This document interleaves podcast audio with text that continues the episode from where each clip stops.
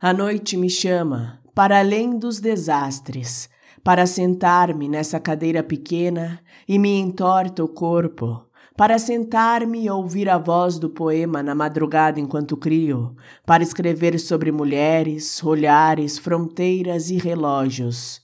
A noite me chama, colérica e em letras apressadas, escutar o acaso, pai de todas as artes, o imprevisto, o não dito, o contratempo.